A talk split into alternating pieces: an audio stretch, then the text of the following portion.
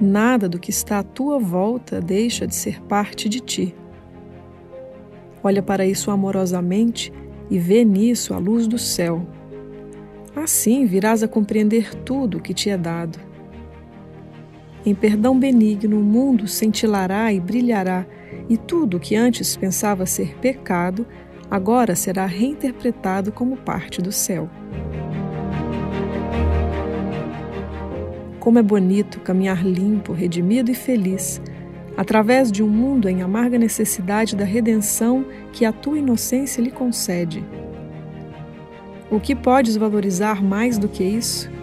Pois aqui está a tua salvação e a tua liberdade, e ela tem que ser completa se quiseres reconhecê-la.